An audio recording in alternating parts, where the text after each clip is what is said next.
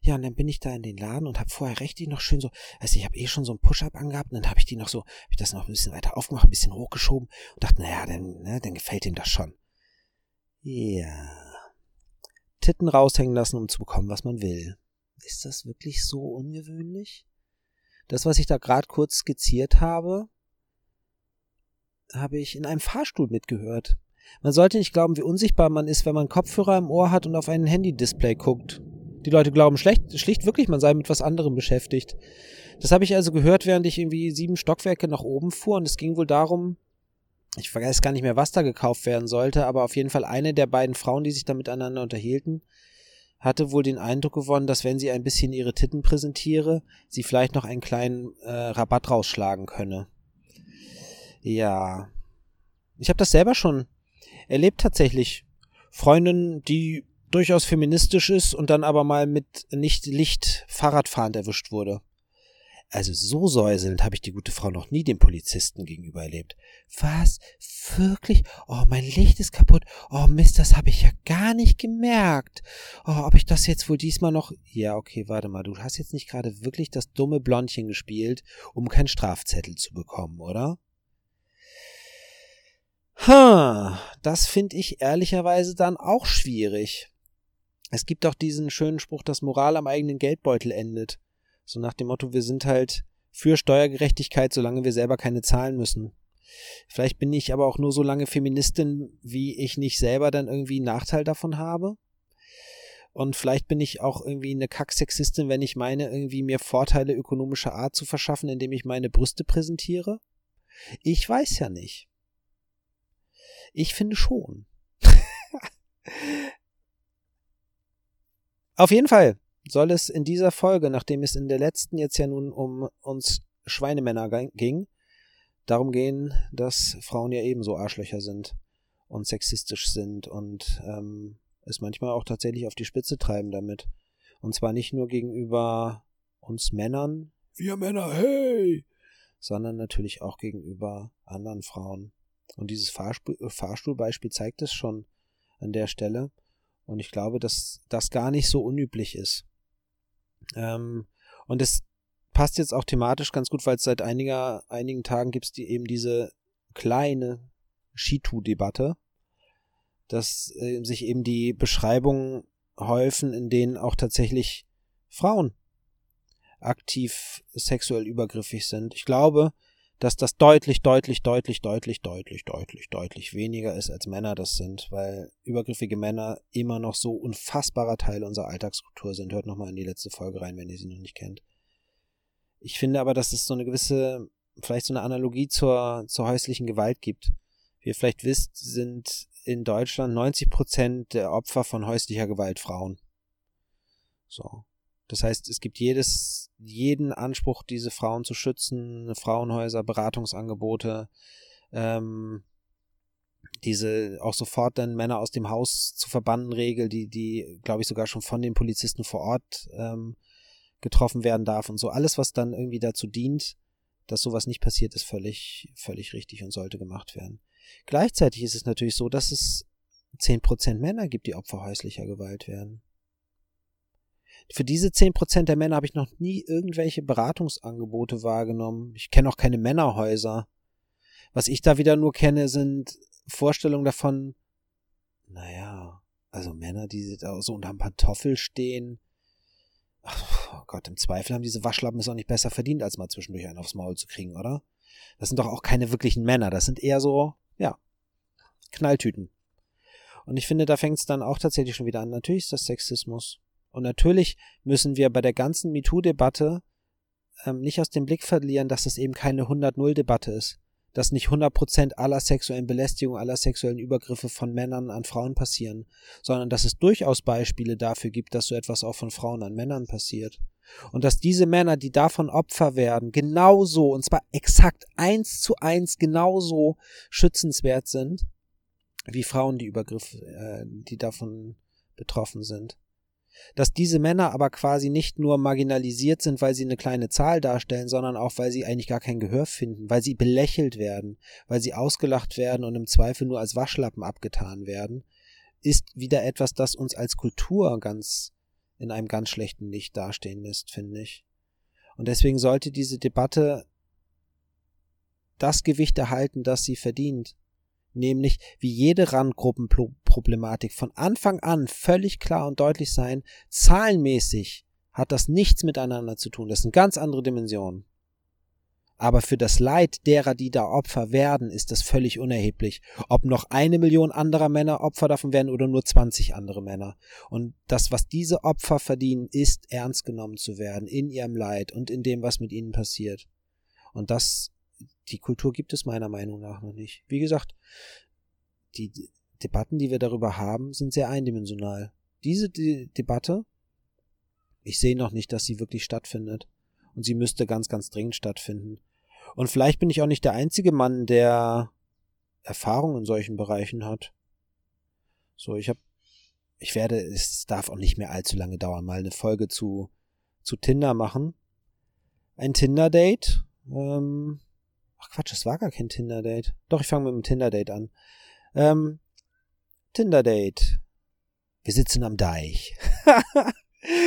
und es ist halt Sommer und es ist halt warm und es ist ein bisschen flirty und es ist knutschig. Und ich habe tatsächlich, ich weiß nicht, ob Männer das dürfen, aber ich habe bisweilen Lust, einfach nur zu küssen. Und zwar ohne jede Schwanzkomponente. Also haben wir da einen Abend gesessen, haben uns unterhalten, haben ein bisschen rumgeknuscht und haben locker miteinander darüber uns unterhalten, ob wir noch auf die andere Weserseite fahren, um dort schwimmen zu gehen das hätte bedeutet, dass wir da sehr alleine, sehr nackt in irgendein Wasser gesprungen wären. Man kann jetzt natürlich glauben, das wäre einfach nur ein ganz normales, harmloses Schwimmen gewesen, wie man das auch nachmittags zwischen Mamis, Papis und Windelkindern in dem Schwimmbad tut. Man kann natürlich aber auch mit einer gewissen Berechtigung davon ausgehen, dass es dabei durchaus sexuelle Komponenten beinhaltet hätte. Hm. Diese sexuellen Komponenten waren mir an dem Abend schlicht gar nicht so genehm, hatte ich gar keine Lust drauf. Also gab es ein Spiel da hin und her und ob wir das nun tun wollten, sollten, müssten, oder ob wir das sein lassen wollten, sollten, müssten, was dazu geführt hat, dass ich gesagt habe, ach, nee, so richtig Lust habe ich daran nicht. Und irgendwie, nö, ich gehe jetzt dann doch langsamer nach Hause und mag nicht mit auf die andere Weserseite kommen, um schwimmen zu gehen. Hm, die Reaktion darauf? Was? Du kannst, also das, das habe ich ja noch nie erlebt. So, du hast doch letztlich, hast du doch gesagt, wir wollen irgendwie hier knutschen und du hattest doch sogar die Idee, dass man doch vielleicht auf die andere Seite könnte. Das finde ich jetzt richtig unverschämt. Ich bin also angekeift worden. Hm. Okay, drehen wir doch den Spieß mal um.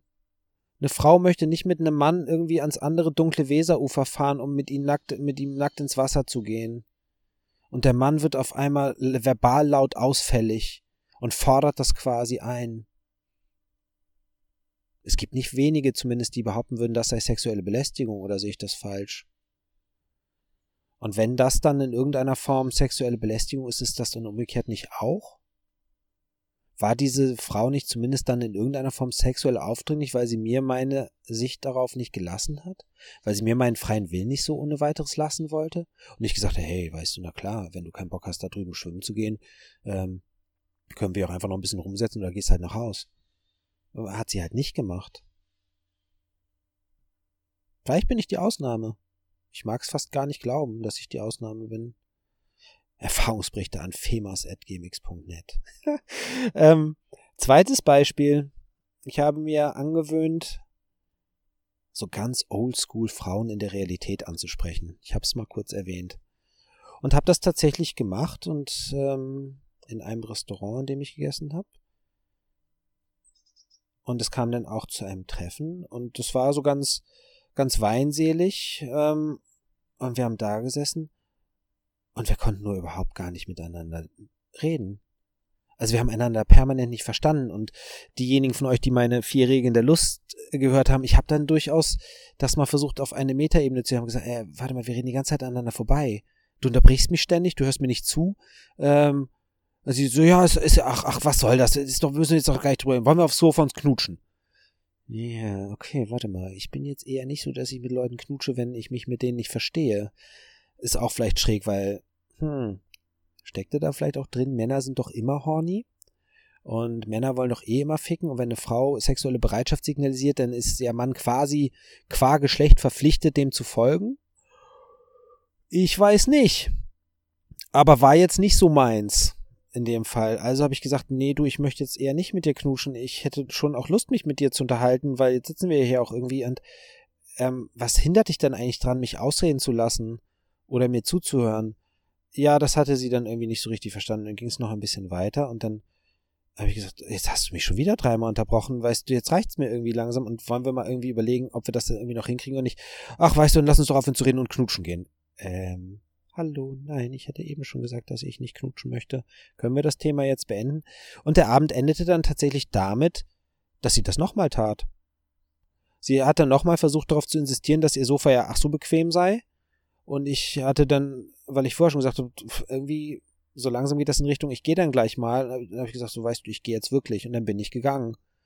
Das ist sicherlich nicht, ich habe mich nicht in Gefahr gesehen. Ich hatte nicht die Sorge, dass sie gleich über mich herfällt und mich bespringt, wobei ich jetzt auch ähm, sowas schon mal hatte. Dass mich eine Frau, die auch offensichtlich leicht alkoholisiert war, von hinten an mich presste mit ihrer sehr voluminösen Brust, was sich nicht gut angefühlt hat und sagte, ne, was machst du denn hier? Und ich sagte, nee, ich will auf jeden Fall erstmal nicht in deiner Umarmung sein. Aber wieso denn nicht? Und so. Also ne, passiert nicht so selten. Und ich bin jetzt nun nicht der Allerhübscheste und der Allertollste und so weiter. Ich kann mir nicht vorstellen, dass ich mit meinem unendlichen Charisma ähm, nur bei den paar Frauen auf Erden das Allerschlechteste hervorkehre, sondern dass das durchaus auch passiert.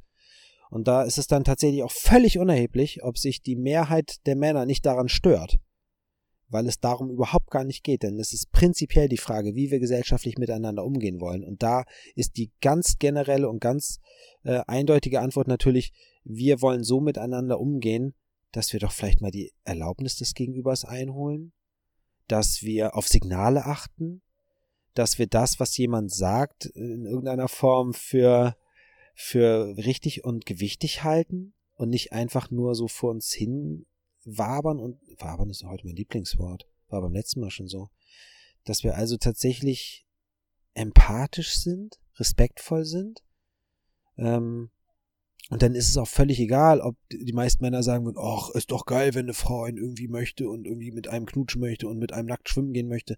Es ist völlig unerheblich weil es im Prinzip darum geht, wir tun nur miteinander das, was alle miteinander tun wollen und nichts anderes. Und ich finde, dass das verschiedene Dimensionen sind, in denen Frauen ganz offensichtlich sexistisch gegenüber Männern sind. So. Und ich frage mich ja tatsächlich auch, was ist zum Beispiel mit all den, mit all den Werbepüppchen, mit all den Boxenludern, mit all den Mode-Schminkposterinnen bei YouTube? Ähm, sind die nicht auch sexistisch an Männern?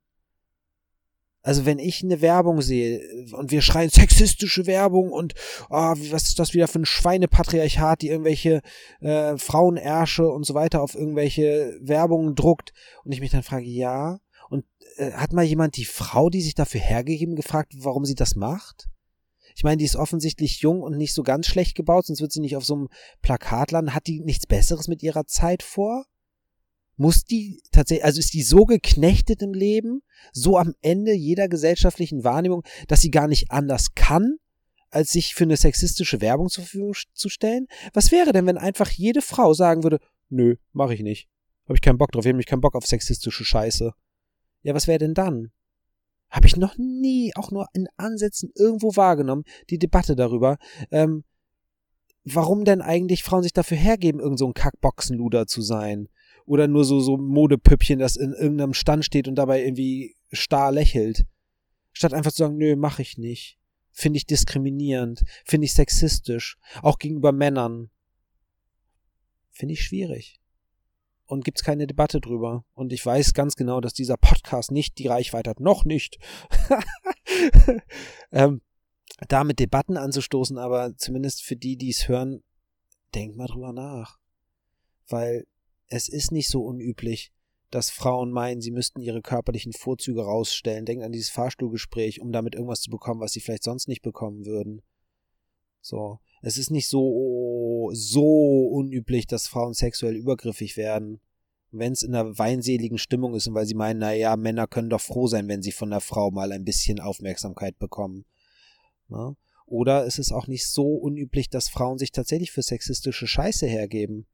So, auch jede Rolle in jedem Film, in jeder Serie, in der Frauen irgendeine Kacke spielen und eine kack-sexistische Rolle haben, ist von einer Frau gespielt, die damit scheinbar dann irgendwie d'accord ist, dass das passiert.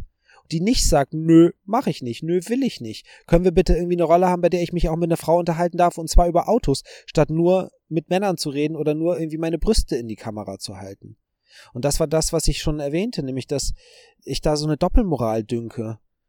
Der Schrei Sexismus und Benachteiligung ist schnell im, im Land, aber wenn man es für die eigenen Vorteile nutzen, kommen, benutzen kann, ja, also ich habe es schon mehrfach erwähnt, dass dann eben auch der Feminismus irgendwie erstmal für einen Moment hin anstehen darf. Und wenn man den aber als prinzipielle Lebenseinstellung sieht, dann verrät man ihn eben in dem Moment, in dem man dann doch ähm, so ergeht, wie ich das jetzt hier gerade beschrieben habe haufenweise Sexismus von Frauen an Männer. Zumindest ich sehe ihn. Und natürlich gibt es auch, und das ist dann die letzte Dimension, haufenweise Sexismus von Frauen an Frauen. Ich habe mal ein Interview gelesen mit einer, ich weiß nicht, ob es dafür eine Berufsbezeichnung gibt, so, so eine Retuschiererin für Modemagazine. Das war also tatsächlich eine Frau, die vielleicht irgendwann mal sowas wie Grafik studiert hatte oder sich ausbilden lassen hat, ich kenne mich damit nicht aus. Und jetzt Tag ein, Tag aus am Computer saß und Frauenkörper manipulierte digital. Hier eine Delle weg, da ein bisschen Form rein, was auch immer man da inzwischen ja alles kann. Wir alle kennen irgendwie ein YouTube-Video, wo der Mensch äh, mit drei Klicks am Computer auf einmal ganz anders aussieht, als er vorher aussah.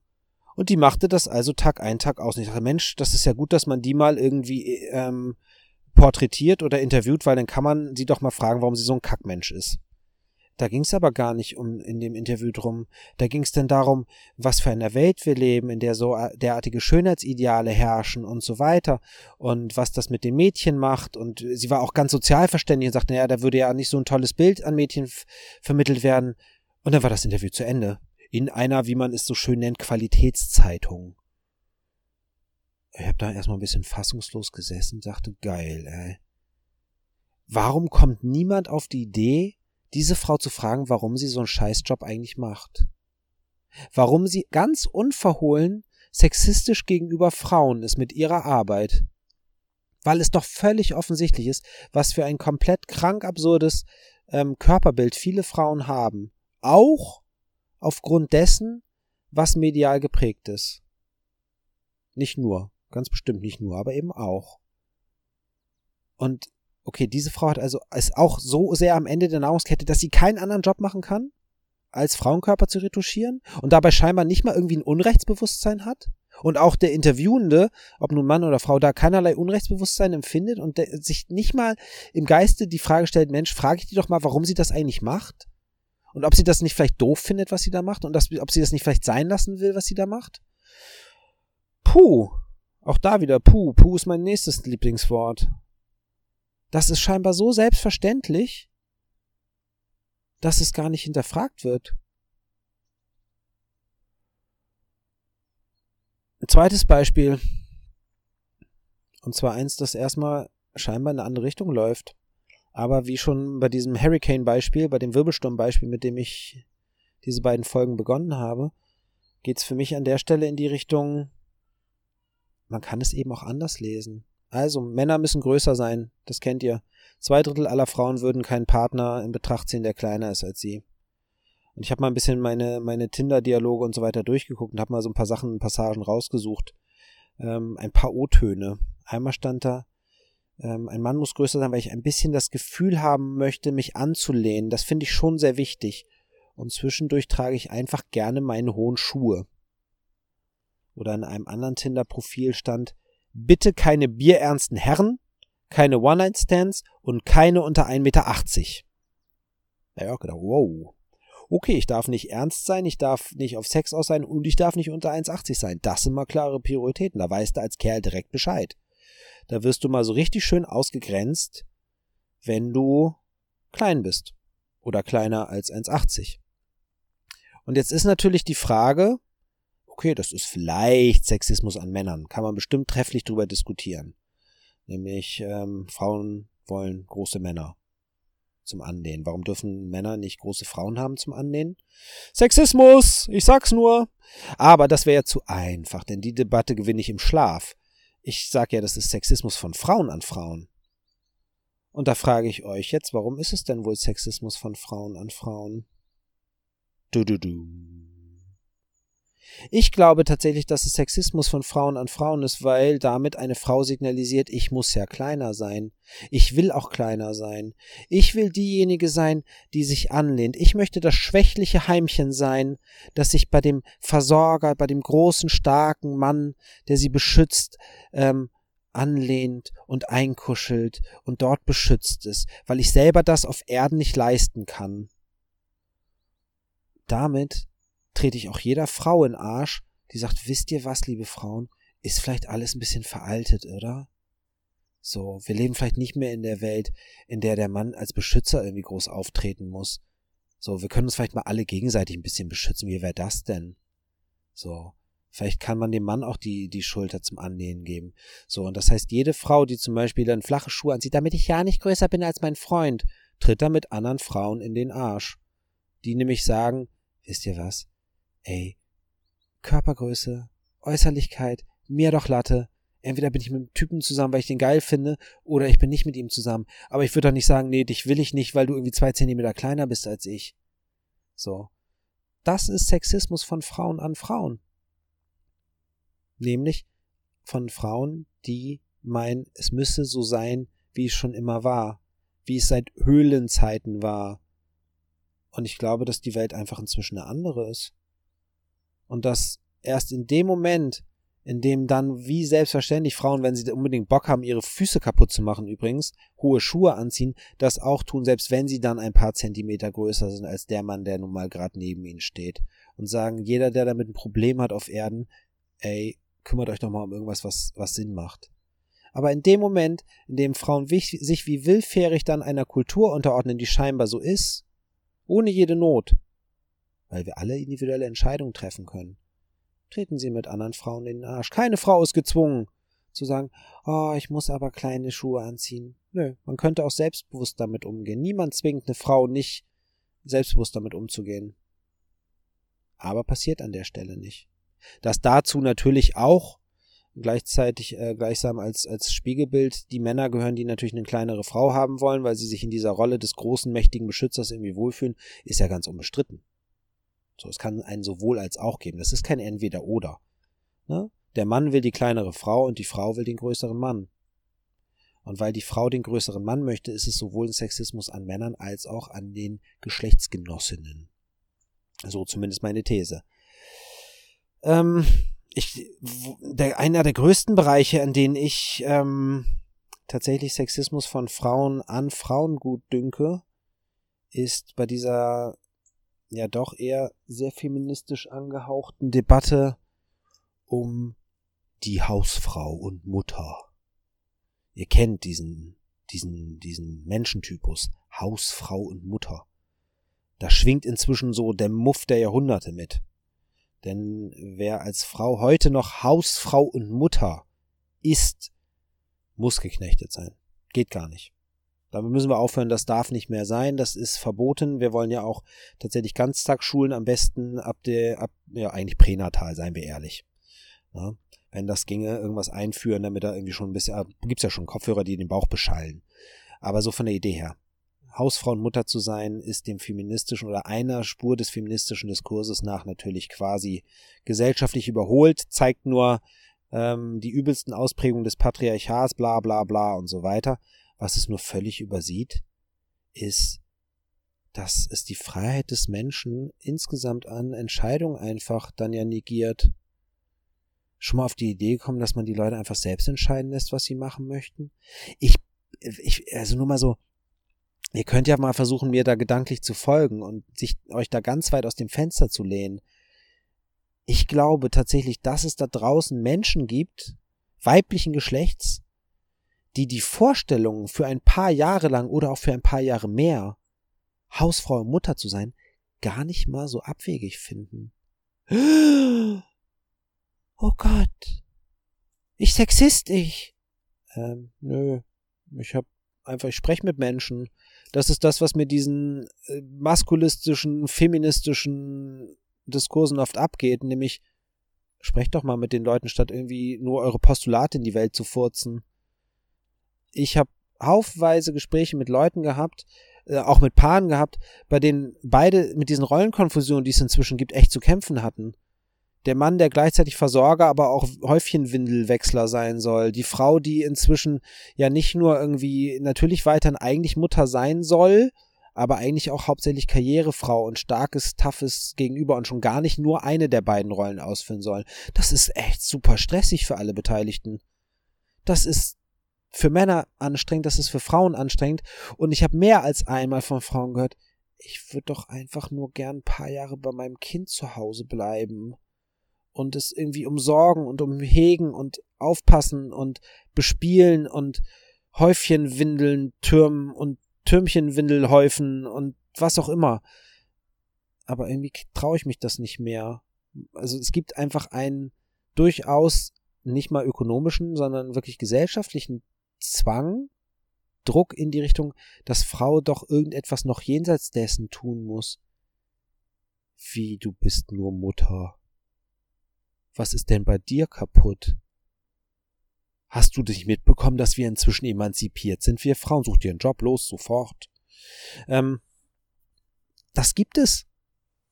Und das gibt's vielleicht gar nicht so selten.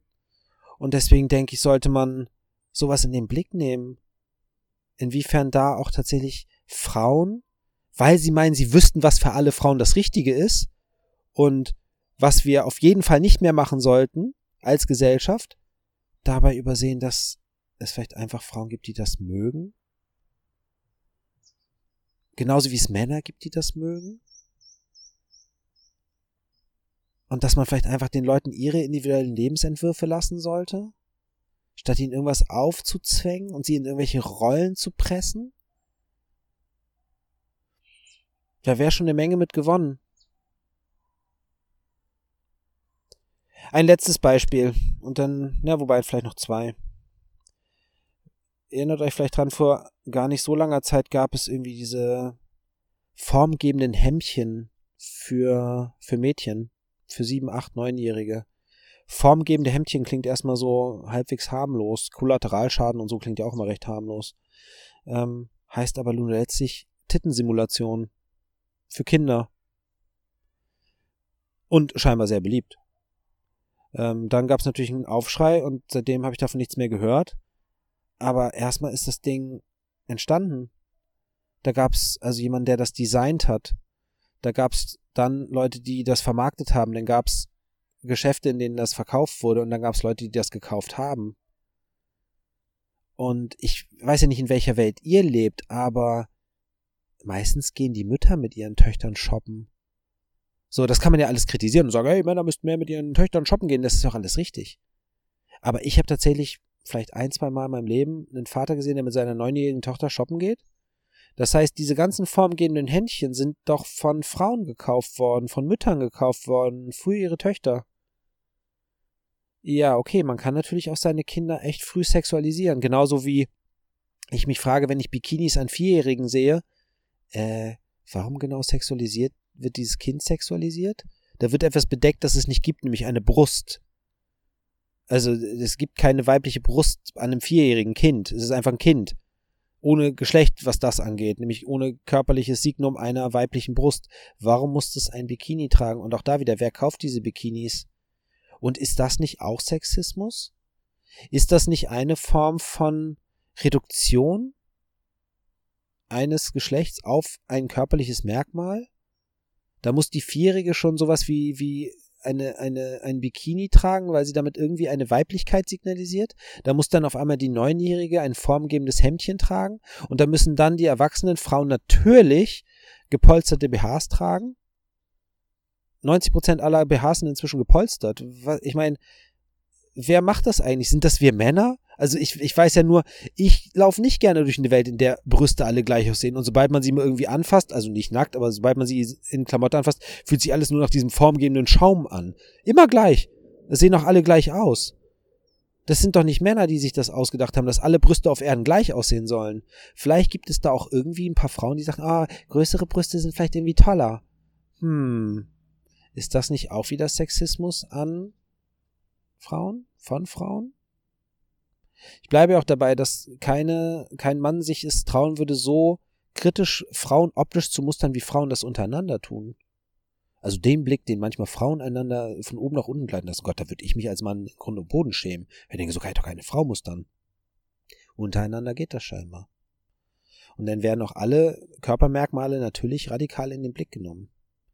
Und vielleicht erklärt sich dann auch so ein bisschen, weshalb ähm, fast alle Mädchen, die irgendwie bei YouTube irgendwie was machen in, als Kinder, Jugendliche und dann junge Erwachsene, irgendwie so Mode-Schminkscheiße machen. So, das ist irgendwie die Rückkehr der kompletten Reduktion von Frauen auf eine Körperlichkeit. So, wer als Frau, als Mädchen irgendwie in den Social Media irgendwie Erfolg haben will, muss irgendwie scheinbar sexy sein. Aha. Okay. Und das sind jetzt wir Männer, die daran schuld sind? Ja, bestimmt auch. Will ich gar nicht bestreiten. Vielleicht sind es aber auch die Frauen untereinander. Und vielleicht ist es auch da wieder jede Frau, die ja selber entscheiden kann, ob sie sich dafür hergibt. Also ich mutmaße da zumindest auch eine ganze, ganze Menge Sexismus von Frauen an Frauen. Und auch da gibt es keinen Diskurs drüber. Ich finde, wir sollten ihn führen. Das heißt, irgendwie ist Sexismus so allgegenwärtig. Von allen, an allen, ständig und überall. Und diese, diese, was ich schon mal gesagt habe, diese dünne zivilisatorische Patina überlagert das nur. Und darunter wabern echt haufenweise Geschlechterklischees, Geschlechterstereotype und Vorurteile voreinander. Das ist ein alle gegen alle. Die ganze Zeit. Das sind generalisierte kulturelle Muster. Und ich glaube, der einzige Weg, der da rausführt, der zu etwas führt, das auf Gemeinsamkeit basiert, auf wirkliche Anerkennung voneinander, kann nur sein, dass wir alle Formen davon in den Blick nehmen. Und dass wir nicht Debatten aussparen, weil wir damit nur wieder unsere eigenen Vorteile und unsere eigenen Sexismen irgendwie bestätigen können, sondern wir alles das geißeln, was irgendwie zu geißeln ist, und zwar unabhängig davon, wer die, wer die handelnden Akteure sind und welche Geschlechter die jeweils haben. Wenn uns irgendwo Scheiß begegnet, sollten wir diesen Scheiß als Scheiß benennen und das bedeutet, dass wir verdammt nochmal selber denken und uns aufhören von ja von Oberflächlichkeiten leiten zu lassen, wie welches Geschlecht hat der oder diejenige dann gerade, um dann einschätzen zu können, oh, ist das jetzt irgendwie, ist das schlimm oder ist das nicht schlimm? Es ist schlimm, wenn es schlimm ist und nicht, wenn es ähm, eine Frau trifft oder wenn es einen Mann trifft. Und das ist, glaube ich, die Botschaft an der Stelle. Und das ist das, worum es mir geht. Und das ist das, weshalb ich mich feministischer Maskulist nenne. Und das ist zumindest ein Teil dieses Podcasts. Nämlich, das irgendwie aufzuzeigen, wo dieser, wo die Welt einfach irgendwie in falsche Richtung gelaufen ist, wo Debatten in falsche Richtung laufen, wo Debatten gar nicht stattfinden, obwohl sie eigentlich stattfinden müssten, wo damit das gesamte Verhältnis zwischen Geschlechtern einfach von Grund auf belastet ist und es das so, so schwer macht, sich miteinander einfach auf Augenhöhe zu begegnen. Und darum geht es ja. Ihr erinnert euch dran, die vier Regeln der Lust. Das Teil hier heißt besser als der beste Sex. Es geht am Ende darum, eine Welt miteinander zu kreieren, in der man einfach gern und gut miteinander sein mag. Und das funktioniert einfach nicht, wenn wir uns permanent mit Sexismen gegenseitig überhäufen. Und viele davon einfach auch sogar unreflektiert bleiben und hintergründig bleiben und unentdeckt bleiben. Deshalb diese beiden Folgen, deshalb diese Doppelfolge. Und ehrlicherweise habe ich den Podcast von vornherein nie weiter gedacht als bis zu diesem Punkt. Ich habe keine Ahnung, was als nächstes kommt. Ich habe keine Ahnung, ob ich überhaupt noch weitermachen kann. Ich mache jetzt schon diese Folge. Ihr werdet es vielleicht erlebt haben, unter freiem Himmel, weil ich mir ein Bett nicht mehr leisten kann, weil ich nur drauf zahle. Nein, keine Ahnung, was als nächstes kommt. Bis dahin, ja, jetzt doch wieder geht raus, habt Spaß. Keine Ahnung. Wer ein cooles Schlusswort hat, möge es mir mitteilen. Ich weiß nichts. Deswegen ist es irgendwie immer der gleiche Mist. Bis dahin.